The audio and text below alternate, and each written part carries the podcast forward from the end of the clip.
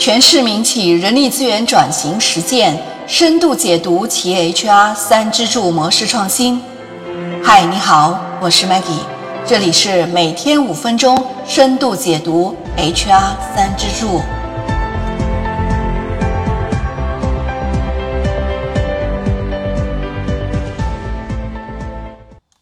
现在流行着这样一句话：优秀是一种习惯，比你优秀的人比你还努力。一批在经营领域取得了卓越成绩的中国企业，仍然在虚心向西方学习管理。华为的任正非在一次讲话中用“云与沟”来形容华为在管理方面的探索。云是管理实践，与是管理思想，沟是西方企业过去一百年的成功道路。华为自1998年起，邀请 IBM 等世界一流的咨询公司，先后到华为进行了 ITSM-P、IPD、ISC、IFS 和 CRM 等管理变革项目。IBM 在引入这些新流程体系时，采取先僵化再固化后优化的原则，严格的按照新的流程标准执行。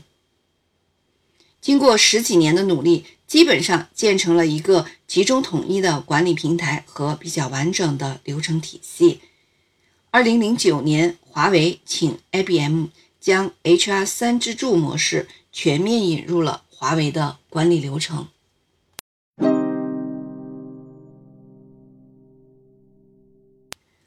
我们再来说说大家非常熟悉的海尔。海尔在一九八五年引进德国技术的同时，引进了西方的质量管理。海尔的人力资源管理从采用泰勒的科学管理理论管理工人的基本工作开始，到车间流水线上测算工人工作的节拍，对任务进行量化，确定劳动定额和劳动标准。同时，海尔还学习了日本的丰田模式。确保对整个生产流程的有效管理，通过科学标准的动作流程，像装卸、测试等等，和高水平的设备保养，开发现有设备能力，提高生产效率。二十世纪九十年代末，张瑞敏开始向西方学习流程再造。二零零七年，海尔请 IBM 为海尔建设。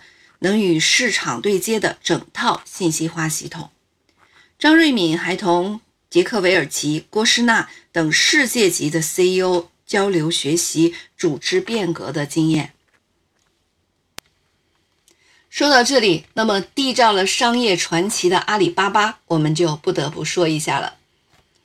阿里巴巴在2001年聘请了成为通用服务了25年的关明生。来做企业的首席运营官，关明生带领阿里巴巴建立了与国际接轨的绩效管理体系，奠定了阿里巴巴的绩效管理基础。阿里巴巴还学习了通用如何在工作中渗透愿景、使命、价值观的管理。这个学习过程在员工评价方面尤为明显。阿里巴巴在评价员工时，首先是看这位员工是否认同并符合企业的价值观。其次才是他的业绩和具备符合阿里巴巴业务发展所需要的技能和潜力。二零零三年，阿里巴巴开始学习实施价值观考察，并采用活力曲线法则以及基于这个方法的淘汰和激励制度。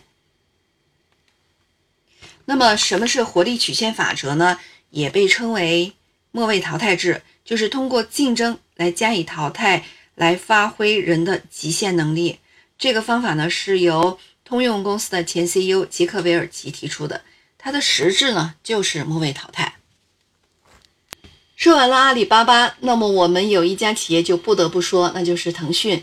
腾讯在2004年前后，也通过学习西方的管理实践和经验，建立起了一套完整的管理制度。比如在关键业务领域引入了职业经理人辅助管理，在项目上引入了西方的管理思想。通过数据、科学、理性做出决策，这些学习和探索都为腾讯公司的业务发展和科学管理方法提供了重要的支持，为腾讯的可持续发展奠定了坚实的基础。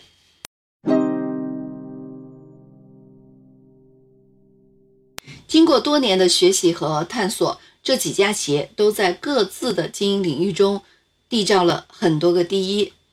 华为是全球领先的信息与通信技术 ICT 解决方案供应商，被外界评价为全球电信设备行业的第一大厂商。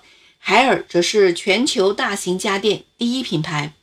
腾讯成为了中国领先的互联网综合服务提供商之一，在社交、游戏等多个领域排名世界第一。阿里巴巴在最新的调查中成为全球第一电商。然而，在管理领域，他们仍然在继续学习西方的先进的管理理论和实践经验。那么，在人力资源管理领域，HR 三支柱作为舶来品，对国内企业的人力资源管理转型升级也产生了重要的影响。早期进行 HR 三支柱探索的企业。是以尤里奇的思想为指导，积极学习 IBM 的管理实践，通过自上而下或者是自下而上的方式来搭建 HR 三支柱。